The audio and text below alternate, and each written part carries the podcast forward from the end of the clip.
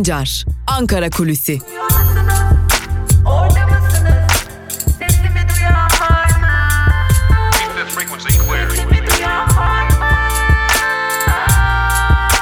Özgürüz Radyo. Özgürüz Radyo. Günaydın sevgili Özgürüz Radyo dinleyicileri. Özgürüz Radyo'da yepyeni bir güne başlıyoruz. Bu yeni günün hepimize umut ve güzel haberler getirmesini dileyerek başlayalım. Takvim yapraklarımız 8 Eylül Salı gününü gösteriyor. Haftanın ikinci günündeyiz ve haftanın ikinci gününde her zaman olduğu gibi Özgürüz Radyo'da akışımıza Ankara Kulisi programıyla başlıyoruz. Ankara Kulisi programının ardından tabii ki e, gün içerisinde günün öne çıkan yazılarını, köşe yazılarını ve manşetlerini aktaracağımız Türkiye basınında bugün programı olacak radyoda. Tabi buna ek olarak Özgürüz Radyo'da yayınlanan tüm programlarımızın Spotify'da ve YouTube'da olduğunu da hatırlatalım. Ankara kulisine geçelim. Şimdi bir erken seçim furyasıdır, bir erken seçim tartışmasıdır gidiyor. Yeniden başladı. Dün gerçi Devlet Bahçeli, MHP lideri Devlet Bahçeli bir açıklama yaptı. Seçimler zamanında her zaman olduğu gibi e, zamanında olacak dedi. Türkiye'de hiçbir zaman seçimler zamanında olmamıştır. Tabi buna ek olarak e, MHP lideri Devlet Bahçeli bir e, değerlendirme daha yaptı. Bizim Cumhurbaşkanı adayımız Recep Tayyip Erdoğan'dır dedi ve bana kalırsa bir tartışmanın erkenden başlamasının da yolunu açtı. Tabi bu tartışmanın erkenden başlatılmasının da bir amacı var mı yok mu bunu da ilerleyen günlerde anlayacağız. Çünkü Cumhurbaşkanı Recep Tayyip Erdoğan'ın yeniden aday olup olamayacağına dair e, bir süredir devam eden tartışmalar var. E, bu tartışmalarda kimi fikirler Cumhurbaşkanı Recep Tayyip Erdoğan'ın e, normal zamanında gerçekleştirilecek bir seçimde veya buna paralel olarak gerçekleştirilecek bir Cumhurbaşkanı Erdoğan tarafından alınacak bir kararla gerçekleştirilecek bir erken seçimde e, aday olamayacağına dair iddialar var, e, değerlendirmeler var, açıklamalar var. Tabi bunlar ne kadar e, doğru olacak, ne kadar doğru olmayacak bunları e, elbette göreceğiz. E, ama ve lakin tabi burada aktarılması gereken, verilmesi gereken bir diğer bilgi ise ola ki Türkiye Büyük Millet Meclisi bir erken seçim kararı alırsa Cumhurbaşkanı Recep Tayyip Erdoğan aday olabilecek çünkü görev süresini tamamlamamış olacak. Şimdi tabii bu erken seçim olacak mı olmayacak mı tartışmalarına Bahçeli şimdilik yok e, diye bir değerlendirme yaptı. Aslında bu değerlendirmeyi böyle okumak gerekiyor. E, zira daha önce de e, Devlet Bahçeli'nin erken seçim yok dedikten sonra ya da AKP'nin erken seçim yok dedikten sonra Türkiye'nin sandığa gittiğini görmüştük ama tabii Ankara'da herkes şu aşamada AKP'nin ya da Cumhur İttifakı'nın bir erken seçime ihtiyacı olmadığını belirtiyorlar. E, aksine erken seçime gitmenin, erken seçim kararı almanın AKP açısından risk olabileceğini belirtiyorlar. CHP de bu partilerden biri. CHP tabii ki Türkiye'nin ana muhalefet partisi, mecliste temsiliyeti bulunan en büyük muhalefet partisi ve CHP'de bir erken seçim beklentisi yok ama ne olur sorusu tartışılıyor. İşte ne olur sorusu da e, nasıl bir gelişme olabilir? Ee, ekonomideki gelişmelerin seyrine paralel olarak AKP ilerleyen zamanda bir erken seçim e, kararı alabilir diye bir değerlendirme var. Ancak bu da e, çok da yakın bir tarih olarak görülmüyor. Ve buna ek olarak Cumhurbaşkanı Erdoğan'ın adaylığının önünün açılması için iki yöntemin izlenebileceği belirtiliyor. Biri Anayasa Mahkemesi'ne götürülmesi. Bu konunun ve Anayasa Mahkemesi'nin de e, AKP ya da Cumhur İttifakı lehine bir karar vermesi. Böylelikle Cumhurbaşkanı Erdoğan'ın yeniden başkan adaylığının ya da Cumhurbaşkanı adaylığının önünün açılması. Bir ikinci hususta AKP ve MHP'den oluşan Cumhur İttifakı'nın Hodri Meydan diyerek e, Türkiye Büyük Millet Meclisi'ne bir erken seçim konusunda bir önerge vermesi ve bu önergenin de e, muhalefet partilerinin de e, bakın seçimden kaçıyorlar dedirtmemek için kabul edilmesiyle birlikte meclisin alacağı bir erken seçimle e, Cumhurbaşkanı aday Erdoğan'ın adaylığının yeniden önünün açılması ihtimali e, üzerinde duruluyor Cumhuriyet Halk Partisi'nde. Tabii şu an Cumhuriyet Halk Partisi için e, bu tartışmalar da erken ama yeniden belirtmekte fayda bulunuyor. e, CHP'de bir ön seçim olacak mı olmayacak mı tartışmaları da var olası bir seçimde. Bir ön seçimin gerçekleşmeyince de CHP kulislerinde şimdiden konuşulmaya başlanmış durumda. Yani olası bir erken ya da zamanında seçimde CHP'de bir ön seçim beklentisi şimdiden ortadan kalkmış durumda. Bu da dikkat çekici bir diğer tartışma konusu diyelim. Ve işte tam da bugünlerde HDP'nin önceki dönem tutuklu eş genel başkanı Selahattin Demirtaş'ın muhalefete yönelik mesajları devam ediyor. Son mesajı da e, İyi Parti lideri Meral Akşener'e yönelikti. Akşener için verili mesajlar elbette ki hem İyi Parti tabanında hem de HDP tabanında tartışıldı Selahattin Demirtaş'ın. Peki ne amaçlanıyor, ne demek istiyor Selahattin Demirtaş, nasıl yorumlanıyor bunlara bakmak gerekecek. HDP tabanı Selahattin Demirtaş'a elbette ki büyük bir sevgi duyuyor. Ee, ancak Meral Akşener'e karşı bakış açıları fazlasıyla sert haliyle. Çünkü Akşener elbette 90'lı yılların İçişleri Bakanı olarak da ve yine MHP'den koptuğu için de farklı bir biçimde HDP seçmeninde yer edilmiş durumda ama Selahattin Demirtaş'ın bu çabalarının bu daha doğrusu açıklamalarının diyelim e, Türkiye'yi AKP'den kurtarma hamlesi olarak yorumlandığını da belirtmek gerekiyor. HDP tabanında elbette ki sol sosyalist tabanda yine HDP'de de bulunan sol sosyalistler de Demirtaş'ın bu mesajlarına fazlasıyla mesafeli duruşların söz konusu olduğunu hatta derin tartışmaların yaşandığını ancak e, kısmen de olsa halk tabanında Türkiye'yi AKP'den kurtarma hamleleri işte siyaset budur şeklinde değerlendirmelerin yapıldığı da belirtiliyor. Bu da ayrıca bir tartışma konusu olarak HDP içinde tartışılmaya devam ediyor. Tabi az önce aktardığımız erken seçim olur mu olmaz mı nasıl bir erken seçim kararı alınır muhalefet ne yapar ne eder tartışmalarından da ayrı düşünülmüyor ki bence de düşünülmemesi gereken bir husus olarak karşımızda duruyor. Önümüzdeki dönemde de HDP'nin önceki dönem tutuklu eş genel başkanı Selahattin Demirtaş'ın bu mesajlarını konuşmaya ve tartışmaya devam edeceğiz gibi de görünüyor diyelim ve e, tabii tüm bunları etkileyecek e, ekonomik beklentilere gelelim. Gerçekçi ekonomik beklentilere gelelim. Hani e, Berat Albayrak'ın açıkladığı ekonomik beklentilere bakmayalım. Yıl sonu e, her ne kadar Merkez Bankası yıl sonu için e, Euro'nun özellikle 8 liranın e, daha doğrusu 9 liranın altında kalacağını 9 liranın lirayı geçmeyeceğini söylese de dikkat çekicidir ki piyasadaki birçok e, ürün şu andan itibaren bile neredeyse 9 lira 9 liralık bir euro kuru üzerinden fiyatlandırılmaya başlanmış durumda. Özellikle Türkiye'nin ağır ithalat kalemlerinde bu yönlü bir fiyatlandırma söz konusu ve bu yönlü fiyatlandırmanın da özellikle Kasım ve Aralık aylarında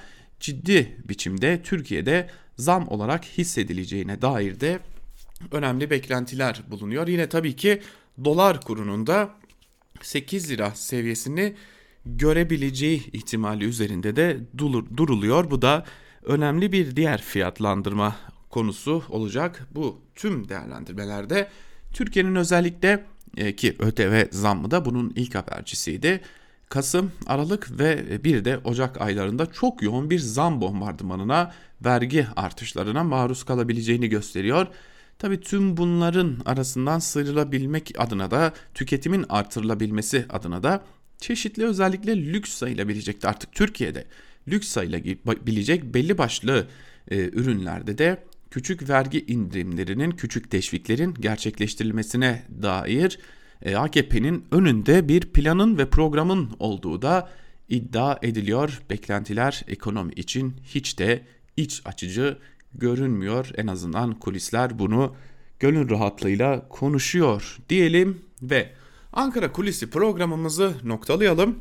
Tabi yarın yine aynı saatte Özgürüz Radyo'da Ankara Kulisi programıyla siz değerli dinleyicilerimizle olacağız. Sizler de Özgürüz Radyo'dan ayrılmayın. Şimdilik hoşçakalın.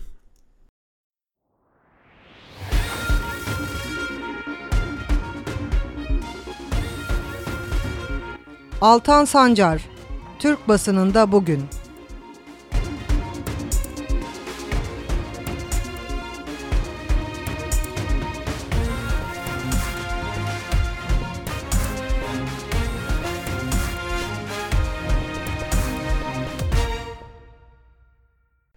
Özgürüz Radyo'dan ve Türkiye basınında bugün programımızdan merhaba sevgili dinleyiciler. Haftanın ikinci günündeyiz ve her zaman olduğu gibi bugün de Özgürüz Radyo'da programımızda Türkiye basınında manşetleri ve günün öne çıkan yorumlarını sizlerle paylaşacağız. İlk gazetemiz Cumhuriyet Gazetesi olacak. Cumhuriyet Gazetesi'nin manşetinde FETÖ kaymakamları sözleri yer alıyor. Ayrıntılar şöyle. FETÖ'nün mülki idare mahrem imamlarına yönelik çalışma yürüten MİT ve Emniyet yeni isimlere ulaştı. İddiaya göre 400 kaymakam ve vali yardımcısının FETÖ ile bağlantısı tespit edildi. Bilgilerin İçişleri Bakanlığı ile paylaşılması üzerine 43 kaymakam ve vali yardımcısı FETÖ soruşturması kapsamında görevden uzaklaştırıldı. Sayının daha da artacağı belirtildi. Listede aynı zamanda kayyum da olan Silvan, Diyadin, Beşiri ve Güroymak kaymakamları da var. Pensilvanya'da Fethullah Gülen'i ziyaret eden isimler listede yer almadı. Kaymakamlara peş peşe operasyon yapan ve iddiaya göre Soylu ile tartışan Tokat Başsavcısı Bayraktar 2017'de görevinden alınmıştı. Dosyaların önemli bölümü Ankara'ya devredilmişti deniyor Alican Uludağ'ın Cumhuriyet Gazetesi'ndeki haberinde. İş yok, idam verelim başlıklı bir diğer haber ise şöyle. İdamı geri getirerek Türkiye'nin hangi sorununu çözebilirsiniz? Suriyeli sığınmacıları mı, koronavirüs salgınını, Doğu Akdeniz'deki ve her konuda korkunç yalnızlığımızı mı? Cumhuriyet tarihinin en büyük çıkmazı olmaya doğru seyreden ekonomik durumu mu? İdamı getirmek iktidarın palavrasıdır. Gerçekleri örtbas etmektir. Evini geçindiremeyen yüz binlerce insanın idama ihtiyacı var mı? %30'u aşkın genç işsizi iş yok idam verelim diyerek mi uyutacaksınız? Adalet isteyene adil yargılanma yerine idam mı sunacaksınız denmiş burada da ayrıntılarda. Halka garantili yük başlıklı bir diğer haber ise şöyle. Yanlış ekonomi politikalarının sonucu yolcu ve geçiş garantili mega projeler yurttaşı nefessiz bıraktı. Tutmayan geçiş hedeflerine kur rekorları eklendi. Geçilmediği için köprü ve yol havalimanına ödenecek milyarlar dünkü artışla katlandı deniyor. Biliyorsunuz dün Türkiye'de dolar kuru 7 lira 45 kuruşun üzerine çıkmıştı.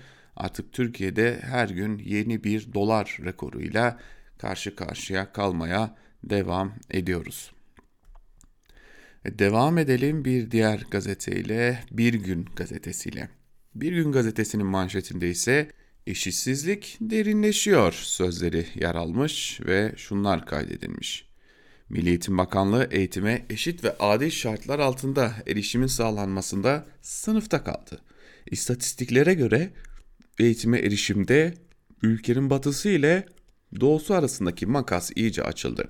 Eşitsizlik daha da derinleşti. Lise düzeyinde Marmara ve Batı Anadolu'da %90 olan okullaşma oranı Kuzeydoğu Anadolu ile Güneydoğu Anadolu'da %70'lere kadar geriledi.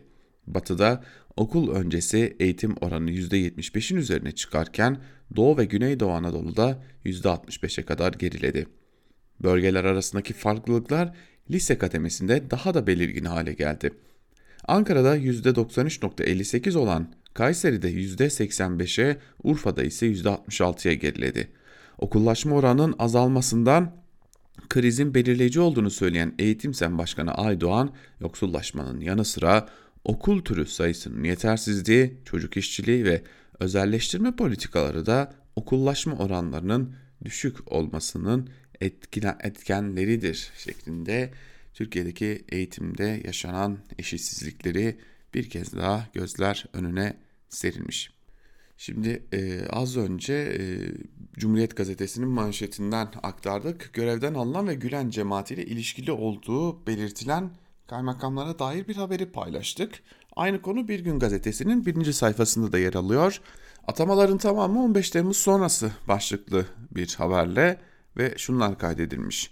İçişleri Bakanlığı'nın talimatıyla 40'ı aşkın kaymakam FETÖ iltisakları iddiasıyla görevden alındı. İçişleri Bakanlığı'nın listesinde yüzlerce mülki amirin yer aldığı ileri sürüldü. Görevden alınan bazı kaymakamlar HDP'li belediye başkanlarının yerine kayım olarak atanmıştı. Operasyonla ilgili Erzurum valisi Memiş'in her soruşturma, her gözaltı yeni bilgilere ulaşmamıza yol açıyor. Kozmik bir yapılanma. 2016'dan sonraki atamalar bunlar. Görevle, görevlilerde birkaç tanesi kıdemli kaymakam dedi. Yaşanan gelişmeler AKP'nin FETÖ ile mücadelede ne kadar ciddi olduğunu göstermesi açısından dikkat çekici denmiş. Burada da ayrıntılar da. Ve Evrensel Gazetesi'yle devam edelim. Gazetenin manşetinde ameliyathaneler yoğun bakıma dönüştürüldü sözleri yer alıyor. Ayrıntılar şöyle. Diyarbakır Tabip Odası Başkanı Elif Turan, Sağlık Bakanı Fahrettin Koca'nın vaka sayılarının düştüğünü söylediği Diyarbakır'da hastanelerde ameliyathanelerin yoğun bakıma dönüştürüldüğünü belirtti.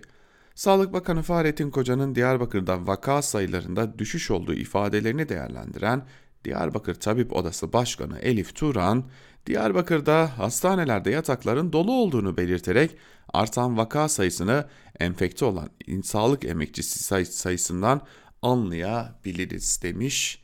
E, tabii ben her zaman e, şunu öneririm.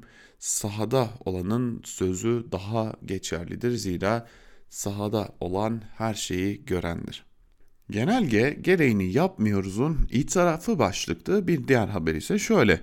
Hükümetin İstanbul Sözleşmesi'nden çekilme tartışmaları devam ederken Adalet Bakanlığı kadına yönelik şiddetle daha etkin mücadele edebilmesi için bir dizi önlem getirdiğini duyurdu.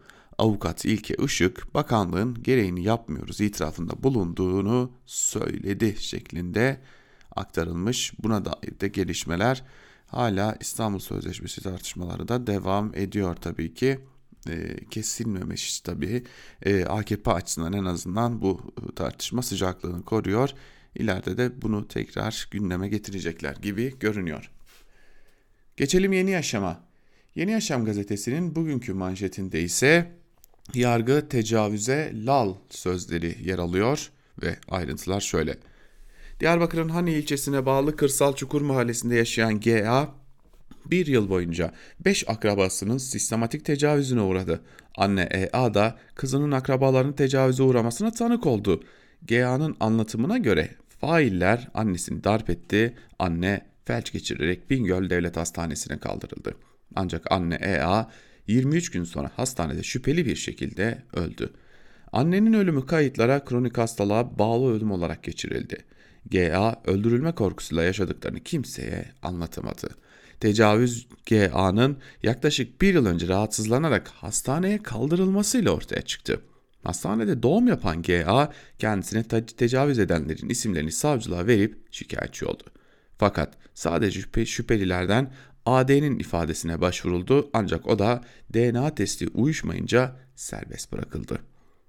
Annenin ölümüyle ilgili savcılığın istediği görüntüler ise yok denilerek savcılığa verilmedi. Şimdi neresinden tutsanız elinizde kalır bir durum değil mi? İşte yani Türkiye'de e, cinsel saldırıya, tecavüze, tacize, istismara karşı neden nedenli yeterli mücadele verilmediğini de hiçbir zaman anlayamayacağız. Öyle çıkıp da gereği neyse yapacağız demekle olmuyor. Gereğini yapmak gerekiyor. Türkiye'de de tacize, tecavüze, istismara bir türlü gereği yapılmıyor. Devam edelim Karar Gazetesi ile. Karar Gazetesi'nin bugünkü manşetinde ise devlet fona aktarılıyor sözleri yer almış. Ayrıntılar şöyle.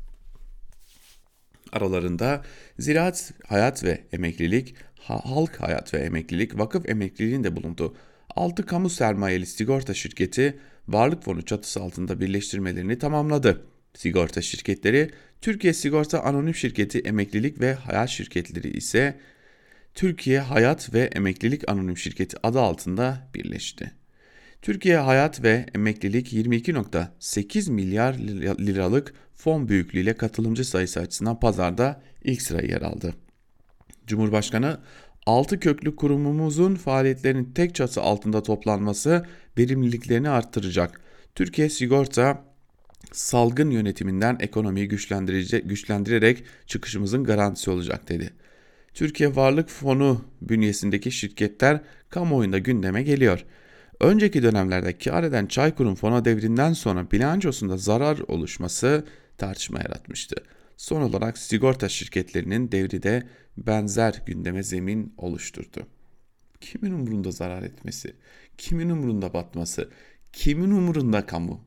Yeter ki birilerinin gönlü olsun, yeter ki ekonomide bir açıdan çarklar dönsün.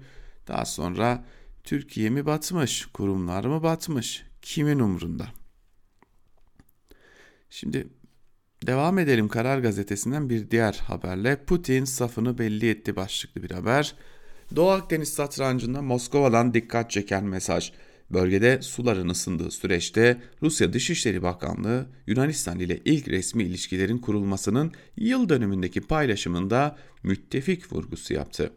Sosyal medyadaki iletide Atina bizim Avrupa'daki geleneksel ortağımız. İlişkimizin temeli kültürel medeniyet akrabalıklarından gelen karşılıklı sempatiye dayalı ifadeleri kullanıldı denmiş ayrıntılarda. Ve devam edelim Sözcü gazetesiyle tabii ki. Sözcü'nün manşetinde ise bugün devlet zirvesini Ahlat'ta ağırlayan kaymakam FETÖ'den açığa alındı sözleri yer alıyor. Ayrıntılarında ise şunlar aktarılmış. Görevden alınan Ahlat Kaymakamı Erkan İsa Erat daha 13 gün önce Malazgirt töreninde devletin üst düzey yönetici isimlerinin yanında yer almıştı. İçişleri Bakanlığı büyük bir operasyon gerçekleştirdi. Büyük kısmını Doğu ve Güneydoğu'da görevli vali yardımcıları ve kaymakamların oluşturduğu yüze yakın mülki amir haklarındaki FETÖ soruşturması kapsamında bakanlık tarafından açığa alındı. Görevden alınanlar arasında Ahlat Kaymakamı Erkan İsa Erat da var. Erat 26 Ağustos'ta Malazgirt zaferinin 249. yıl dönümü törenlerinde devletin zirvesini ağırlamıştı. 2009'da kaymakam olan Erat Ahlat'a geçen yıl atanmıştı denmiş bu haberin de ayrıntılarında. Yoksulluk konuşulmasın diye idamı konuşuyorlar başlıklı bir diğer haber ise şöyle. Fox TV'de İsmail Küçükkaya'nın programına katılan İyi Parti lideri Meral Akşener çarpıcı açıklamalar yaptı. İdamda ciddi değiller. Zaten teklifi getiren Bahçeli 2001'de idamın kaldırılmasına onay vermişti. Millet aç. Fakirliği tarif edemem. İdam tartışması işsizliğin, yoksulluğun konuşulmasını engelliyor. Akşener, Demirtaş'ın dışarıda olsaydım Başak'la Meral Hanım'ın kapısını çalar kahvaltıya giderdik sözlerine kan davalımız bile olsa kapınızı çaldığı zaman içeri alırsınız yanıtını verdi denmiş bu haberin de ayrıntılarında. Geçmediğimiz köprüye 1.75 milyar lira ödeyeceğiz başlıklı bir haberi de paylaşalım. Yap işlet devretle yaptırılan köprü ve otoyollar pandemide yük oldu. Bu yılın ilk 6 ayında Osman Gazi Köprüsü ve bağlı otoyollarda geçiş garantinin altında kaldı. Fatura kabardı. Şirkete 1.75 milyar lira ödenecek denmiş ayrıntılarda. E tabi ülkemizin gelişmesi için bir takım bedeller ödenecek. O bedeli de tabii ki yönetenler değil her zaman olduğu gibi halk kendi cebinden ödeyecek. Devam edelim Sabah gazetesine geçelim.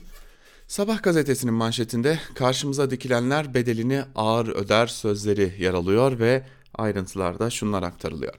Başkan Erdoğan'dan Doğu Akdeniz'de kararlılık mesajı, diplomasiden askeri güce kadar her mekanizmayı etkin şekilde devreye sokabilecek altyapıya ve iradeye sahibiz. Ülkemize karşı yapılan yanlışlar bizi yolumuzdan dön döndürmek bir yana azmimizi perçinliyor. Vatandaşlarımı, vatandaşlarının güvenliğini ve refahını tehlikeye atarak karşımıza dikilenler anı geldiğinde korkarım ki bedelini ağır ödemezler demiş Cumhurbaşkanı Erdoğan. Sabah gazetesi de tabii ki bunu manşetine taşımış. Ve e, Başkan Erdoğan stratejik akıl başlıklı bir diğer haber ise şöyle Yunan milletvekili Liane Canelli ülkesini sarsan açıklamalar yaptı. Türkiye bölgesel bir süper güç. Yunanistan Fransa'ya güvenmekle büyük hata yaptı. Türkiye bölgesel bir süper güç. Erdoğan 20 yıldan beri içeride ve dışarıda yaptığı hamlelerle ülkesini ayakta tutan bir stratejik akıl. Türkiye NATO'nun da süper gücü. Yunanistan'ın sınırlarını tartışmaya açacak bir müzakerenin içine girmesi yanlış olur diye de Cumhurbaşkanı Erdoğan'a dair övgü dolu bir takım sözler e, ki kim olduğunu tabi buradan teyit etmek en azından şu aşamada gazete manşetlerini aktarırken teyit etmek zor ama Yunanistan'dan geldiği belirtilen sözlerle aktarılmış. Ve geçelim Milliyet gazetesine. Bence Milliyet gazetesinin manşeti dikkat çekici. Ayakta yolcu yasak manşetiyle çıkmış Milliyet. Ayrıntılara bakalım. Kabine toplantısının ardından konuşan Cumhurbaşkanı Erdoğan koronavirüs önlemleri kapsamında denetimlerin artacağını söyledi. Yeni tedbirleri açıkladı. Tüm illerde toplu taşımada ayakta yolcu alınmasına kesinlikle müsaade edilmeyecek. Maske kullanımı başta olmak üzere kurallara uymayanlara kesilen cezalar muhakkak tahsil edilecek.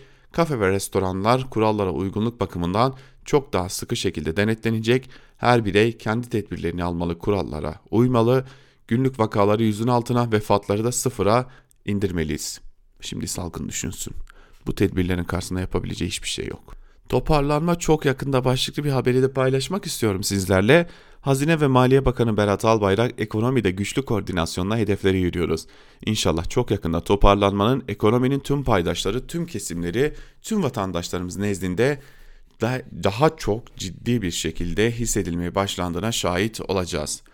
Hissediyoruz Sayın Bakan. Sizin içiniz çok rahat olsun. Çok iyi hissediyoruz biz o toparlanmayı.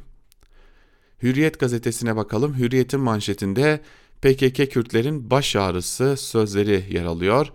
KDP Irak Kürdistan Bölgesel Yönetimi Başkanı Neçirvan Barzani'nin Ankara ziyaretini eleştiren terör örgütü PKK'ye çok ağır yanıt verdi. Kürdistan'da baş ağrısı haline geldiniz, vicdansız ve ahlaksızsınız diye ayrıntılar aktarılmış. PKK'de hala kölelikler var. Siz kendinize baktınız mı denilmiş. Valla e, uzun zamandır yani ben e, Kürt hareketleri konusunda e, uzun zamandır haber yapan bunları takip eden e, biriyim. E, eğer Hürriyet gazetesinde bu biçimde manşet olmuşsa KDP e, Kürtler arasında çok ciddi şekilde tartışılacağına emin olabilirsiniz.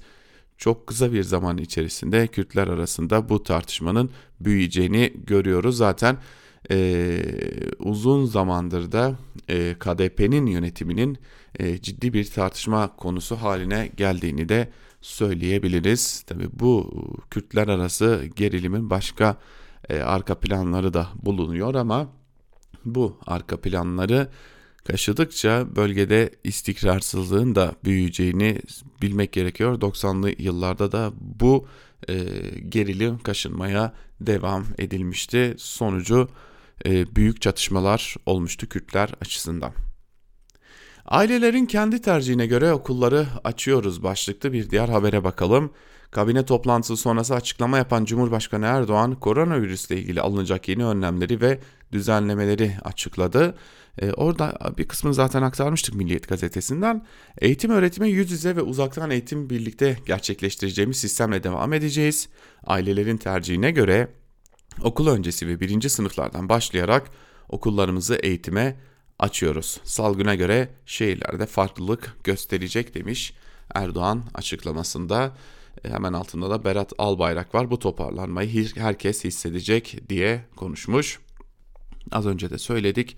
Sayın Bakan emin olsun e, toparlanmayı çok ciddi şekilde hissediyoruz.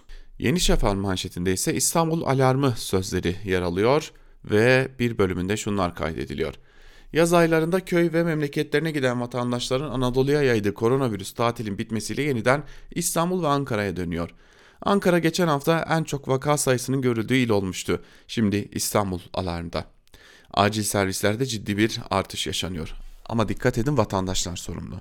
Vatandaş aldı, bizim vatandaşımız çok kötü niyetli çünkü aldı önce salgını Anadolu'ya yaydı. Dedi ki biz baktık tadına Anadolu'da baksın. Sonra Anadolu'dan da İstanbul'a geri getirdi. E yani emanetine sahip çıkıp geri getirdi vatandaş. Çünkü vatandaşı suçlamak kolay yani. Yani vatandaş yaydı, vatandaş yaptı, vatandaş dikkat etmedi, vatandaşa ceza kesildi. O cezayı da tahsil edeceğiz. Ama bizim vatandaşımız her şeyin en iyisine layık. Bir de değil mi? Tedbir almayan e, iktidar, sorumluluk almayan Sağlık Bakanlığı her defasında e, yurttaşı, vatandaşı suçlayan e, gazeteler, iktidar ne güzel salgın yönetimi değil mi? Ama ölünce, insanlar ölünce emin olun ama gerçekten emin olun bir şeyler sorgulanıyor. Tedbir alınsaydı böyle olur muydu diye insanlar sorgulanıyor. Öyle çizilen o toz pembe tabloya falan hiç bakmayın yakınlarını kaybedenler ciddi bir sorgulama içinde. Önlem alınsaydı böyle olur muydu diye. Fransız okulları vergi kaçakçısı başlıklı bir diğer habere bakalım. Türkiye'de yasal bir dayanakları olmayan iki Fransız okulu Charles de Gaulle ve Pierre Loti'nin vergi kaçırdıkları da ortaya çıktı denmiş. Ee, Yeni Şafak Fransız okullarını da hedefe koymaya devam etmiş. Cumhurbaşkanı Erdoğan'dan da bir çağrı var bu arada sürmanşette. Düğünlere de ara verin demiş Cumhurbaşkanı Erdoğan. Ee, neyse ki AKP'li vekil düğününü kurtardı. Ve Akit'e bakalım. Akit'in manşetinde idam cezası geri gelsin sözleri yer alıyor. Ben gerçekten Akit'in e, dünyasını merak ediyorum. Milletin tecavüzcüler, darbeciler, teröristler ve vatan hainlerinin idam edilmesi yönündeki ısrarlı talebi bir defa daha gündemde. Siyasetçiler idam cezasının hukukumuzda yer alması gerektiğini vurgularken hukukçular milletimin ezici, ezici çoğunluğu idam müeyyidesinin geri gelmesini istiyor. AB dayatmasıyla kaldırılan idam cezasının geri dönmesi Avrupa vesayetinden kurtulmanın göstergesi olacaktır denmiş. Bakalım kimler? Avukat Yaşar Gürkan bu çağrıyı yapmış. Bir de Dünya Düşünce Derneği Genel Sekreteri Avukat Mehmet Şamil Şenalp yapmış. Düşünsenize avukatsınız yani hukuk okumuşsunuz ve çıkıp idam geri gelsin diyorsunuz.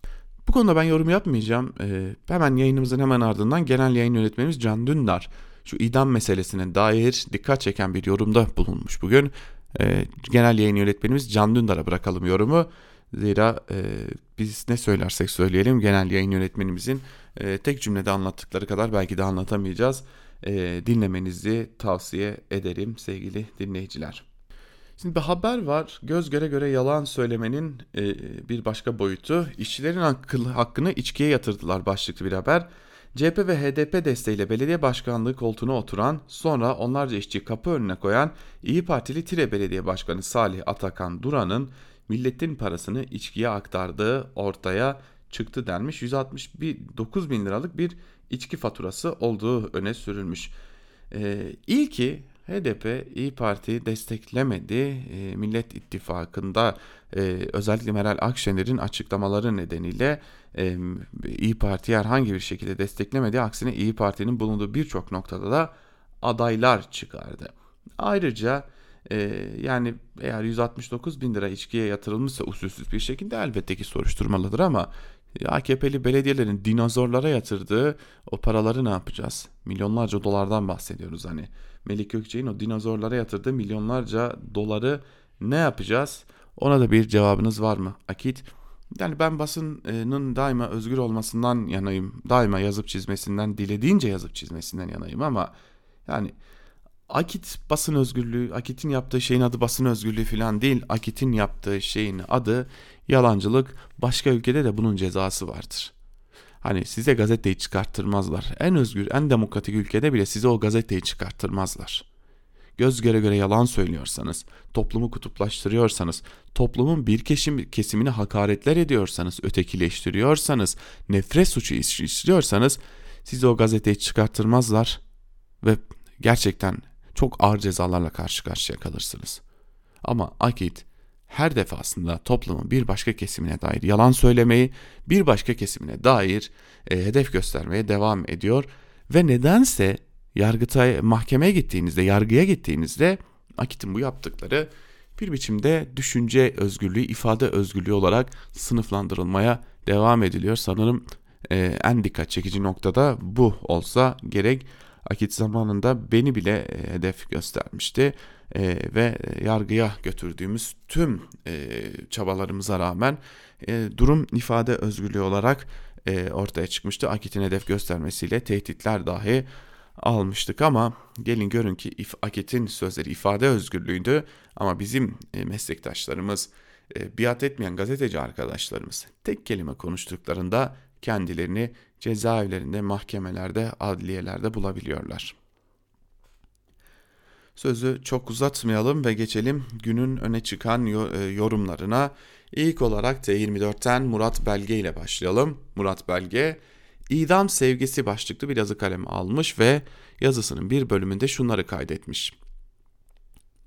Bugünlerde idam konusunun yeniden gündeme gelmesini bekliyordum. Türkiye'nin siyaset hayatı beni şaşırtmadı. Konu geldi. Ama doğrusu küçük bir şaşırma oldu. Ben bunu Recep Tayyip Erdoğan'ın gündeme getirmesini bekliyordum ama getiren Devlet Bahçeli oldu. Bir başka şaşkınlık da vaktiyle bu hükmü kaldıranlardan birinin Bahçeli olması. Avrupa Birliği'ne üye olmanın belli başlı koşullarından biri olduğu için kaldırma gereği duy duyan Ecevit'in başbakan olduğu koalisyon hükümetinin ortaklarından biri MHP'ydi. Böylece Devlet Bahçeli'ydi. O günlerde kendi tabanından bazı hoşnutsuz sesler duyulmuştu. Sonraki dönemlerde de Bahçeli'nin aslında idam uygulamasından şikayeti olmadığını gösteren davranışlar olmuştu. Ama şimdi yeterince net bir durum var. Aslında bu kaldırma kararının resmen alınmasında Erdoğan'ın da bir rolü olmuştu. Böyle bir konu tabi hemen ciddiye bir yarılma yaratıyor. Belli ki epey tartışacağız. Sonunda ne olacağını kestirmek de kolay değil ama Ayasofya benzeri konular gibi bunun da var olan ittifakın istediği sonuca varması, varması şaşırtıcı olmayacaktır. Başlayan tartışmalara bakıyorum. Şimdiye kadar gördüğüm idam aleyhinde konuşanların argümanlarının bu cezanın geri dönüşü olmamasına dayandırdıkları. Örnek de veriyorlar. Yürürlükte olsa falancayı idam etmiş olabilirdik diyorlar. Bu konu şüphesiz önemli. Ayrıca siyaset yapıları arasında birçok yurttaşa daha inandırıcı geleceği, daha ikna edici olacağı düşünülebilir. Ancak benim gözümde ve idama karşı olan birçok kişinin gözünde birinci itiraz nedeni bu değil. Asıl konu insan hayatına verdiğimiz önem. Hümanist etiğin bir kutsallık inancı yoktur ve olamaz da. Ama bir metafor olarak kutsal kelimesini alabilir ve kutsal olan insan hayatıdır diyebiliriz. Yaşadığımız koşullarda her kurumdan önce devlet insan hayatının dokunulmazlığını korumakla yükümlüdür. Tayyip Erdoğan için batı kamuoyu dediğimiz şey de oynadığımız oyuna dış düşman kadrosundan giren bir özne. Onu küstürmemek diye bir özene saygı duyması mümkün değil. Küstürmek özellikle hedeflediği bir şey. Ayasofya ve daha pek çok politika bu amaca yönelik. Yani onlara bizim seninle bir alışverişimiz yok, fikrinizi kendinize saklayın diyoruz. Bu aynı zamanda içeridekilere de bizim uluslararası topluluk değerleriyle bir ilişkimiz olmadığı ve olmayacağını ilan etmek oluyor. Daha önce de yazdığım gibi siyasi alanda süre giden bu gerilim son analizde insanlık değerleriyle ilgili bir şey. Yazının başında bunu beklediğimi söylemiştim. Evet bu nedenle bekliyordum. İdam gibi bir konu doğrudan doğruya bu değerler sorununa bağlanıyor ve dolayısıyla Erdoğan'ın oğlu gibi okla değil de tabancayla ateş ettiği nişan tahtasının tam önünde duruyor. İhmal edilemez bir hedef demiş Murat Belge de yazısının bir bölümünde. Ve devam edelim yazılara. Şimdi göz göre göre yalan söylemekten bahsettik ya iktidar e, gazetelerinin, gazetecilerinin, kalemşörlerinin. Buna dair bir yazı Yeni Şafak'ta var. Yeni Şafak'tan Şahap Kavcıoğlu ÖTV zammı ve ikinci el otomobil piyasasının hareketliliği başlıklı bir yazı kaleme almış. Bir bölümünde şunlar kaydedilmiş. Türkiye otomobil piyasasında satılan her 10 araçtan 6 tanesinin ithal model olması bu piyasanın ağırlıklı ithal otomobiller tarafından şekillenmesine neden olmuştur. Otomobillerin fiyatının belirlenmesinde ise hükümetin uyguladığı özel tüketim vergisinin çok belirgin etkisi görülmektedir. 2020 yılında Covid-19'un ortaya çıkışıyla sıfır otomobillerde üretim düşmüş, ikinci el otomobil piyasası da tekrar 90'lı yıllardaki duruma geri dönmüştür. Normalleşme dönemi ve açıklanan kredi destek paketleri ise kur etkisi ve koronavirüs nedeniyle oldukça zor durumda kalan otomobil pazarını yeniden canlandırmıştı. Türkiye'de otomobil ve hafif ticari araç satışları Ocak-Ağustos 2020'de geçen yılın aynı dönemine kıyasla %68.4 artarak 400 bin düzeyine çıkmıştı. Kredi desteğini bir kenarda tutarsak bu dönemde oluşan artışın esas nedeni esas nedeni için aslında yine koronavirüsü gösterebiliriz. Covid-19 salgını nedeniyle bireysel müşteriler toplu taşımadan ziyade bireysel araçlarını kullanmayı güvenli bulduğu için araç alımına yöneldiler. Bu gibi etkenlerle pazarda satışlar hızla artarken ithal artışı da diğer taraftan tetikleniyordu. Hükümetin sıfır arabalara uygulanan ÖTV'yi artırması otomobil piyasasında ikinci el piyasasını daha da hareketlendirecektir. Yine matrah dilimlerinde yapılan indirimler ilk etapta yerli araç fiyatlarını biraz ucuzlatacak olsa da sonrasında kurun da etkisiyle bu segmentte de fiyatlar yukarı yönlü hareket edecektir. Yüksek donanım paketli ve yüksek motor hacimli araçların matrah dilimlerinde yapılan artış sonucunda ise bu araçların fiyatı daha da artacaktır. Özellikle lüks segment sıfır araç satışları ciddi anlamda etkilenecektir. İkinci el fiyatları çok artmasa da şu an çok yüksek olduğu düşünülen bu fiyatlarla kullanıcılar tekrardan ikinci el otomobile yönelecektir. Bu düzenleme yerli üretim yapan markalarla markalara ağırlıklı olarak indirim olarak yansıyacak. Düşük hacimli araçlarda ÖTV oranı artırılmadığı gibi matrahları genişletildi ve fiyatları önemli oranda düşürülmüş oldu. Dolayısıyla bu kararla yerli üretim satışlarının artırılması ve ithal otomobil satışlarının azalması ile cari açığın azalmasına katkı sunulması hedeflenmektedir. Şu an piyasadaki en en düşük e, fiyattaki Türkiye'de üretilen bakın yerli üretim deniliyor yani o zaten o yerli üretim falan değil yani. Parça geliyor burada montaj yapılıyor sadece. 170 bin liraya doğru çıkması bekleniyor e, e, son e, yerli üretim aracın. Şimdi hal böyleyken sevgili dinleyiciler kalkıp da insanın gözünün içine baka baka yerli üretimde fiyatlar düşecek de sabit kalacak da bu da bizim e, açığımızı kapatacak falan. Bunlar hikaye. Yani bunlar hiç hiç hiç, hiç piyasada beklenmeyecek şeyler. Çünkü zaten o yerli üretim denilen araçlar da Fransız, e, Japon otolarının getirilip Türkiye'de montajlanması sadece. Başka yapılan hiçbir şey yok neredeyse. Parçalar getiriliyor burada montajlanıyor. Bu senin cari açını nasıl kapatacak? O parça Türkiye'ye girerken zaten yine kur farkıyla girmiş oluyor. Bu bir. İkincisi e, yapılan e, zamlar, sıfır araçlara yapılan zamların ikinci el piyasaya yansıyacağını iddia ediyor. E, Yeni Şafak'tan Şahap Kavcıoğlu ama e, yani bu zamların olumlu yansıyacağını düşünüyor ikinci eli ama çıkın e, bakın ikinci el araç fiyatları e, neredeyse sıfır araç fiyatlarını geçmiş durumda. E, ve bu da bir başka yalana işaret ediyor. Yani öyle ben kalkacağım da e, sıfır araca zam yapacağım da e, ikinci eller de duracaklar. Böyle bir dünya yok. E, yani daha dün değil önceki gün Özgürüz Radyo için sıfır e, ve ikinci el araç satışı yapılan noktaları gezdik. E, arada bir fiyat farkı kalmamış durumda. En düşük segmentinden en yüksek segmentine kadar hiçbir fiyat farkı kalmamış durumda. Araç bulunamaması, kur farkı, ÖTV farkı derken sıfır araç ile ikinci el araç aynı duruma gelmiş durumda. Ee, öyle bu nedenle de kalkıp da halkın gözünün içine baka baka öyle bu tarz yalanlar söylemenin de bir anlamı yok. Karar gazetesinden İbrahim Kahveci ile devam edelim. Bu ekonomi bitmiş başlıklı bir yazı kaleme almış Kahveci ve yazısının bir bölümünde şunları kaydetmiş. Son rakamlara göre 2020 yılı ikinci çeyrekte kamunun personel sayısı 4 milyon 767 bin kişiye ulaşmış. Bu personelin 2 milyon 944 bini kadrolu, 497 bini sözleşmeli, 1 milyon 161 bini sürekli işçi ve kalanı da diğerleri olarak sınıflanıyor. Bu personelin 3 milyon 849 bininin maaşı genel bütçe kapsamında ödeniyor. Kamu bankaları gibi kitlerde ise 209 bin kişi çalışıyor. Belediye ve il özel idarelerinde de 710 bin kişi çalışmaktadır. TÜİK ve diğer kamu sitelerinde maalesef eski verileri bulamadım. 2007 yılında kamuda 3 milyon toplam çalışan varmış. O yılın nüfusu ise ise 70.6 milyon kişi. Yani 2007 yılında her 23 kişiden biri kamuda çalışıyormuş. Geçen yıl nüfus 83 milyon 154 bin kişiymiş. Bu yıl yaklaşık 84 milyon 250 bin kişi olması bekleniyor. Yani artık her 17 kişiden biri kamuda istihdam ediliyor.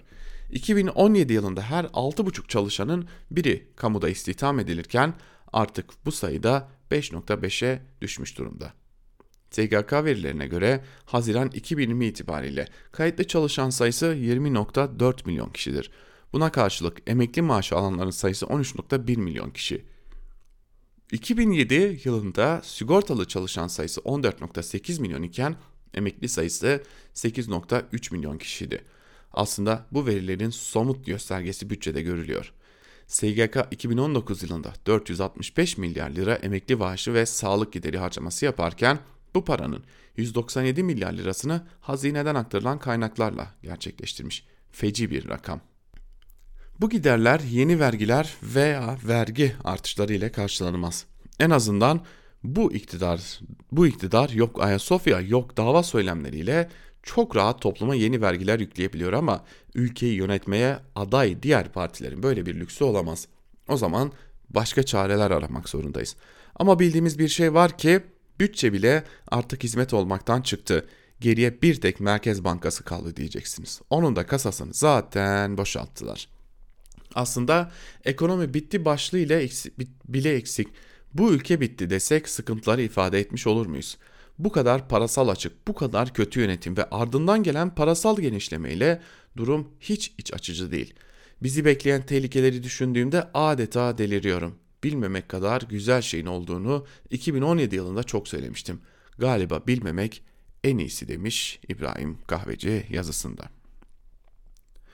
Şimdi bir diğer yazıya bakalım. Gazete Duvar'dan Murat Sevinç'in kendimin Diyanete devrini talep ediyorum başlıklı bir yazı kalemi almış ve yazısının bir bölümünde şunları kaydetmiş. Her mekanı ama özellikle laik ya da Müslüman olmayan yurttaşlar bakımından sembolik önemi olan yerleri Diyanete devretmek medeniyetimize yaraşır, öngörülü bir tavır. Fakat bununla yetinmek büyük hata olur. O merkezde eğitim göreceklerin rahatça ibadetini edebilecekleri büyük bir camiye de gereksinim var. Ayrıca yalnızca Heybeli'nin değil bir an önce Diyanete devredilmesi gereken diğer adaların da Çamlıca'da yapılan veya ve dolup taşan görkemli caminin benzerleri her adaya inşa edilmeli. Ayrıca sanatoryumun kapalı ruhban okulu bulunan bir adaya açılıyor oluşu da bizlere yaraşır bir durum. Allah'ın izniyle merkez faaliyete başladığında Heybeli'nin nüfus yapısı da zaman içinde dönüşecek değerli sarıklı ve cübbeli yurttaşlarımız için gerek vapurlarda gerekse adanın merkezinde bazı çok gerekli değişikliklerin yapılması gerekecek. İçkili bir, bir iki lokanta ve yarı çıplak denize girilen sahillerin varlığı ile Diyanete gelecek inançlı kardeşlerimizin ruh dünyalarının taciz edilmesini hiçbirimiz kabullenemeyiz. Tabii gelecekte ruhban okulunun da Diyanete devredilmesi bir yurttaş olarak en büyük beklentim. Oranın arazisi de hayli büyük. Çok güzel eğitimler verilebilir. Her işin başı eğitim. Büyük adanın tepesinde yer alan ve rivayet odur ki Avrupa'nın en büyük ahşap binası olan yetimhanenin de Diyanete devrolması noktasında gerekli adımların bir an önce atılacağını umuyorum. Gelelim şahsıma. Değerli yetkililer, eğer kabul ederlerse kendimin de Diyanete devredilmesini talep ediyorum. Tabi Diyanetin ne işine yararım, nerede kullanılabilirim bilmiyorum. Ancak hep birlikte düşünme noktasında çok yararlı kullanım alanları bulunacağı kanaatindeyim. Bir kişinin bir kuruma devrinin bazı hukuksal sorunlar doğurabileceği iddia edilebilir. Yersiz kaygılarla vakit kaybetmek, kaybetmemekten yanayım. Böylesi duraksamalar bize Cumhuriyet tarihi boyunca dayatılan nakil hukuktan doğuyor. Rahat olmak, elimizi korkak alıştırmamak, bir takım batılı normlarla milli menfaatleri sınırlandırmamak gerekiyor. Ez cümle talebimin dikkate alınmasını ve bir önce bir an önce Diyanete tahsis edilmeyi rica ediyorum. Belki tek bir isteğim olabilir. Şahsımın Diyanete devir törenine ayın başkanı Hakim Spano da davet edilmeli. Kebapçı ile halıcı arasında bir beş dakikasını ayırması yeterli olacaktır diyor Murat Sevinç. Murat Sevinç önemli bir akademisyen Türkiye'de e, çok çok kıymetli bir akademisyen ve o hal KYK'sı ile anayasa ve hukukun bilinen ilkelerine aslında aykırı bir şekilde kamu görevinden e, atılmış bir isim. Artık e, düşünün ki Murat Sevinç gibi bir isim bile e, bu konularda e, yani alay etme noktasına geldi. Geldiğimiz nokta bu gerçekten Türkiye'de. E, Murat Sevince bile bunu yapıyorlar, bunu yazdırıyorlar. Murat Sevince Akademi'de bir defa dinleme şansım olmuştu. E, çok çok kıymetli bir isimdi. Evet biz de Sevinç'in bu yazısıyla birlikte bugün de Türkiye basınında bugün programımızı noktalamış olalım. Yarın yine aynı saatte Özgürüz Radyo'da Türkiye basınında bugün programıyla siz değerli dinleyicilerimizle birlikte olacağız. Özgürüz Radyo'dan ayrılmayın. Hoşçakalın.